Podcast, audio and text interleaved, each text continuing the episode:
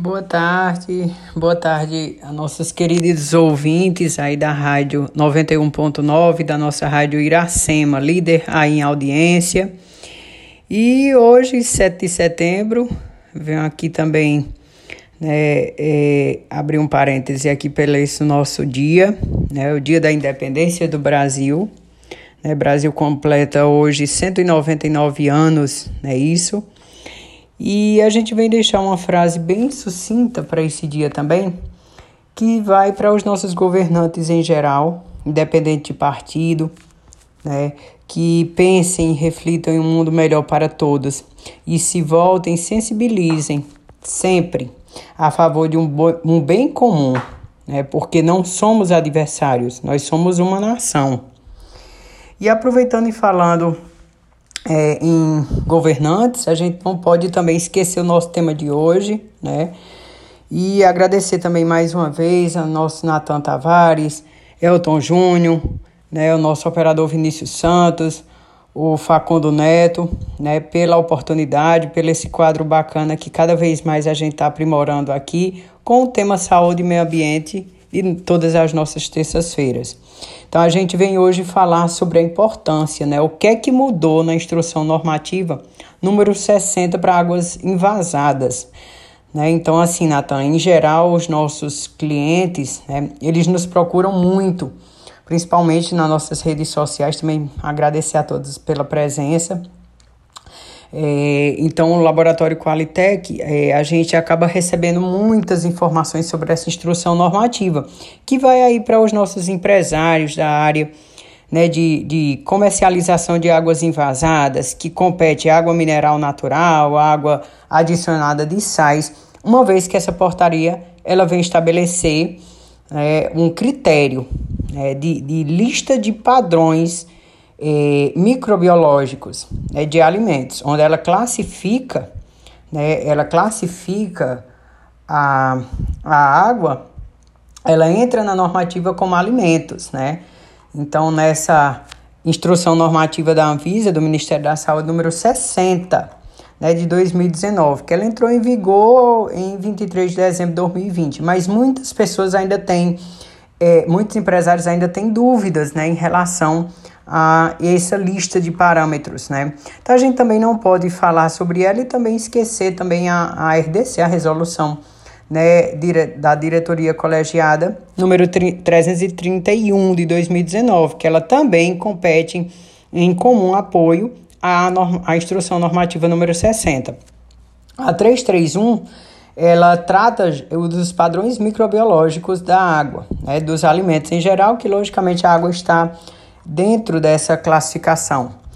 É, a gente precisa também entender nessa elaboração da instrução normativa número 60 que ela teve essas alterações porque é, os alimentos, né, em geral, as categorias de alimentos, elas passaram a um novo, um novo critério de classificação.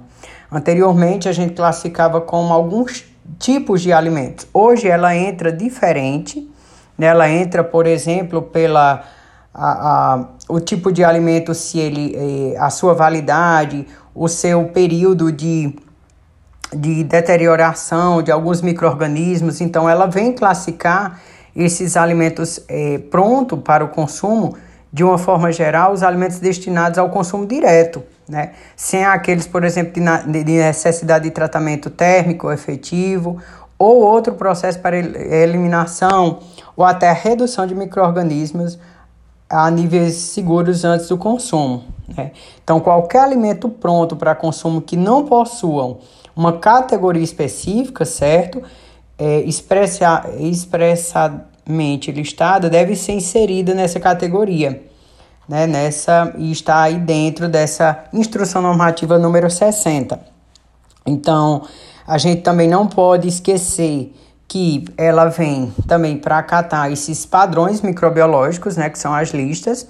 E um padrão microbiológico nada mais é, né, para aqueles é, é, que ainda não têm uma noção da nossa, da nossa teoria, ela nada mais é do que um critério, né? Segundo a normativa, ela diz que é um critério que define a aceitabilidade de um lote ou um processo de alimento, né, baseado, por exemplo, na ausência na, ou presença né, na concentração de micro-organismos, suas toxinas né, e até os metabólicos por alguma unidade, por exemplo, do volume, da área, etc., do lote, por exemplo. Né? Então, essa instrução normativa número 60, ela vem para aprimorar mais ainda a qualidade desses alimentos, né? Como a gente está falando hoje, a gente quer tratar e destacar essa normativa para águas envasadas, então ela vem aprimorar cada vez mais o, os parâmetros que são exigidos, por exemplo, para essas normativas, é, para essa comercialização e para essa qualidade, um alimento seguro dessas águas envasadas, né? Então, para aqueles empresários que nos questionam muito, né, sobre a questão das análises em si, né, que são o que é que houve de mudança? Então, para a gente ter noção, por exemplo, na normativa anterior, a 274, que é, foi revigorada por essa, ela dizia que coliformes totais e Escherichia coli, na, é, eu só poderia utilizar ah, na análise em si, eu fazia a captação né, para 100 ml. Então, o cálculo eu iria pesquisar a presença desses dois micro-organismos para uma concentração de 100 ml, é, é, 100 ml para a busca do, de UFC, né, que é a unidade formadora de colônia.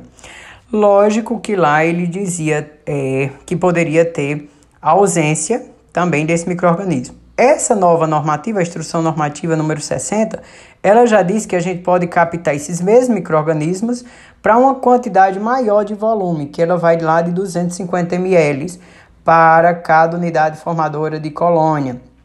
Isso quer dizer, pessoal, que é, é, nossos ouvintes aí também que nos acompanham, que para cada 250 ml de água, eu tenho que ter a ausência do coliforme total e do Escherichia coli, certo? Porém, ela faz uma alteração na quantidade de amostras. Então, para cada ponto, a gente tem que coletar no mínimo é, cinco amostras daquela unidade. Então, é, não é apenas uma amostra que a gente consegue é, fazer o estudo.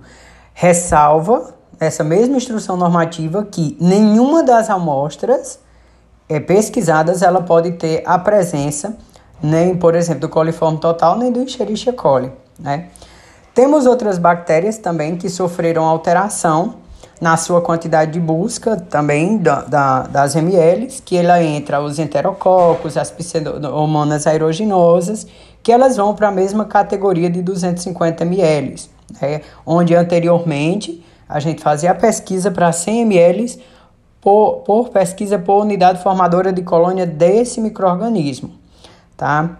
E outra dúvida também crucial que os empresários nos procuram, né, quando vão lá tá montando seus laboratórios nessas unidades fabris de águas envasadas e comercialização de água, eles nos procuram é, com bastante dúvidas sobre os clostridiums, né?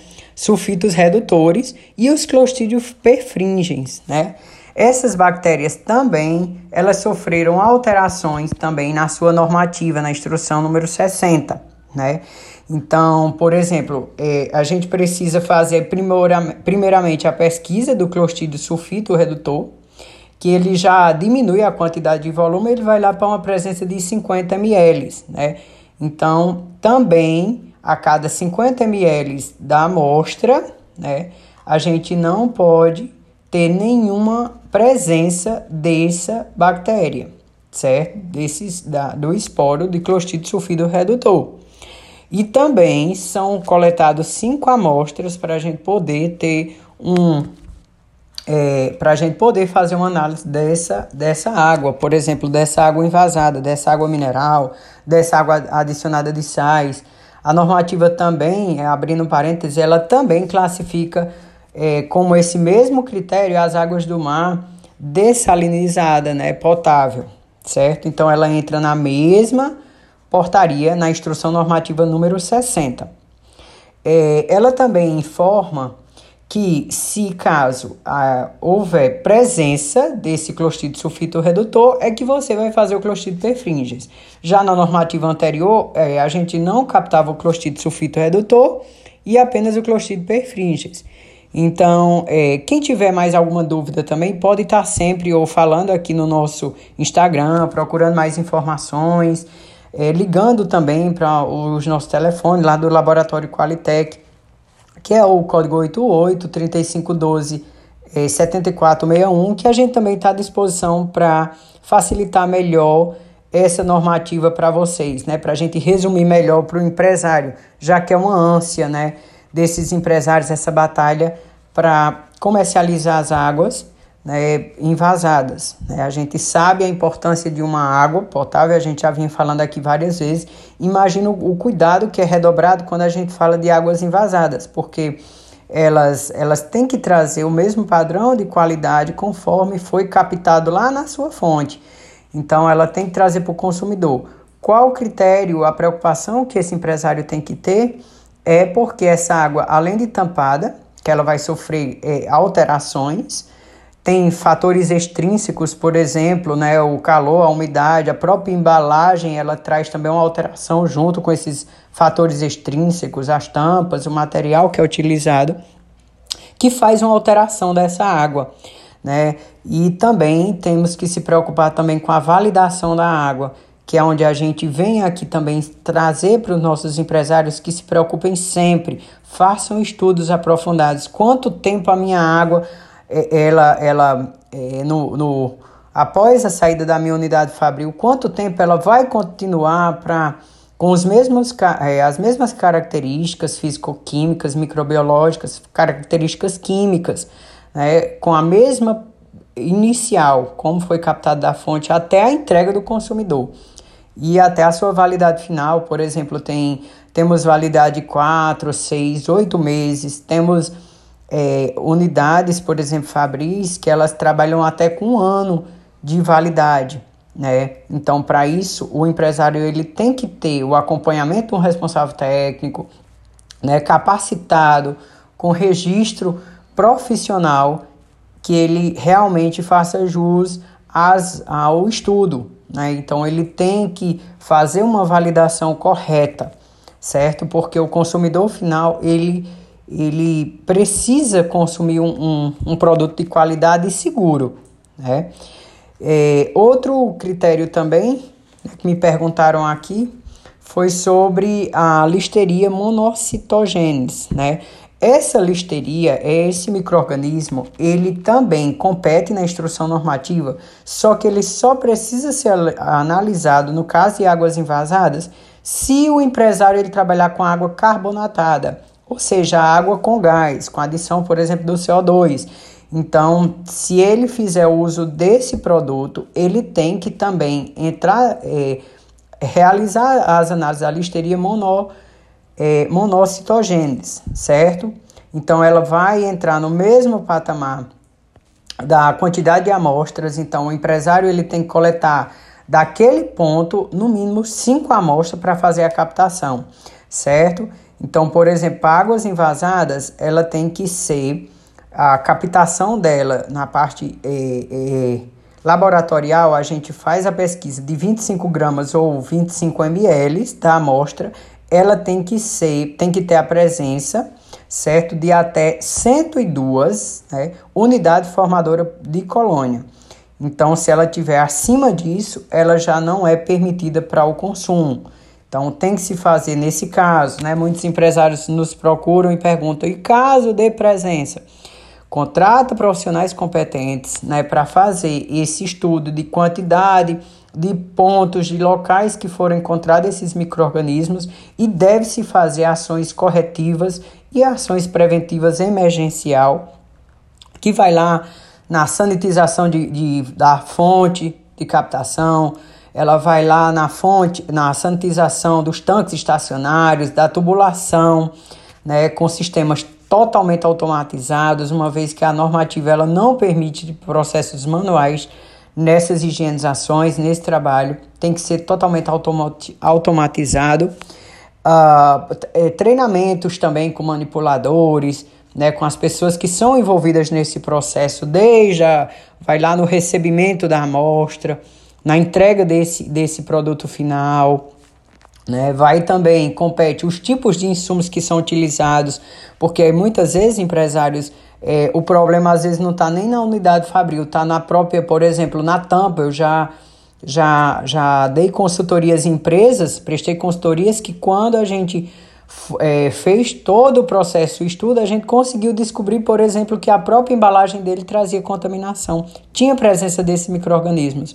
Então, é, muitas vezes o empresário gastando lá e não procura um responsável técnico ou um, uma empresa é, que traga segurança, né, que tenha um, um nome aí no mercado a, a, a já a, a zelar e ele acaba é, falhando né, e, e, pecando também pelo excesso, fazendo alguns tipos de, de trabalhos internos, uma vez onde o problema dele está na parte externa, por exemplo, dos insumos.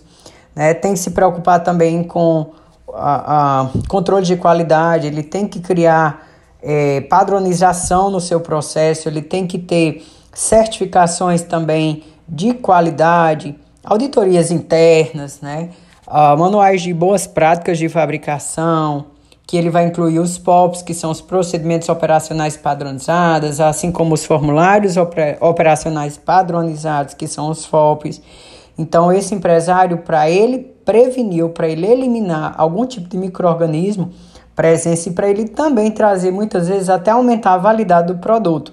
Porque a gente sabe que a presença desses micro-organismos, né, ele também traz com que essa validade eh, reduza do seu, do seu produto final. E muitas vezes o empresário ele quer trabalhar com, com outros estados e ele precisa de um tempo para que essas, essas águas envasadas nessa comercialização da água ele, ele demande um tempo maior para ficar na vida de prateleiro ou para percorrer alguma distância. Então, muitas vezes é isso que a gente orienta aos nossos empresários que se preocupem é, também com a sua cadeia de controle de qualidade. Né? E também dizer que o laboratório Qualitec, né, ele fica é, aqui em Juazeiro do Norte, na rua Padre Cícero 2200, é, já aqui próximo ao Cariri Shopping. E a gente realiza essas análises, né? Também a gente fica disponível também para o um empresário para sanar alguma dúvida que ele precise. E a gente está sempre disponível também para tratar informações a respeito dessas águas invasadas. É um segmento que cada vez mais vem crescendo bastante aqui na, no, no, nosso Brasil como um todo e principalmente no nosso Nordeste, né? Aqui no nosso Cariri agora a gente tem bastantes é, é, unidades fabrios trabalhando também com água adicionada de sais e também compete, tá, pessoal, empresários, a instrução normativa número 60, ela também é, ela está, ela está também classificada como água mineral, né, a água adicionada de sais também. Tá certo? Muito obrigado a todos, tenham uma boa tarde. Repetindo aqui o nosso telefone, código 88 3512 7461. Muito obrigado a todos, tenham uma boa tarde, um bom feriado a todos.